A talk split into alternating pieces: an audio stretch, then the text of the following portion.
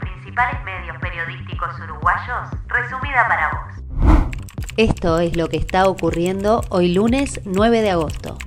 Este fin de semana no se registraron muertes de personas con COVID-19 por primera vez en 228 días. La última jornada sin fallecimientos había sido el 21 de diciembre del año pasado. Qué manera de destruir todo, eso expresó la ex ministra de Turismo Lilian Kichichar ante los posibles cambios en la marca Uruguay Natural. Los descargos fueron realizados por Twitter y dirigidos al actual ministro Germán Cardoso.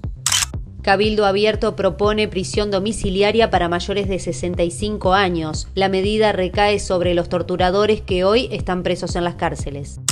Cerrito consiguió la tercera victoria de su historia contra Nacional. El 2 a 0 que obtuvo en esta fecha dejó a Plaza Colonia con el camino despejado para quedarse con el torneo Apertura.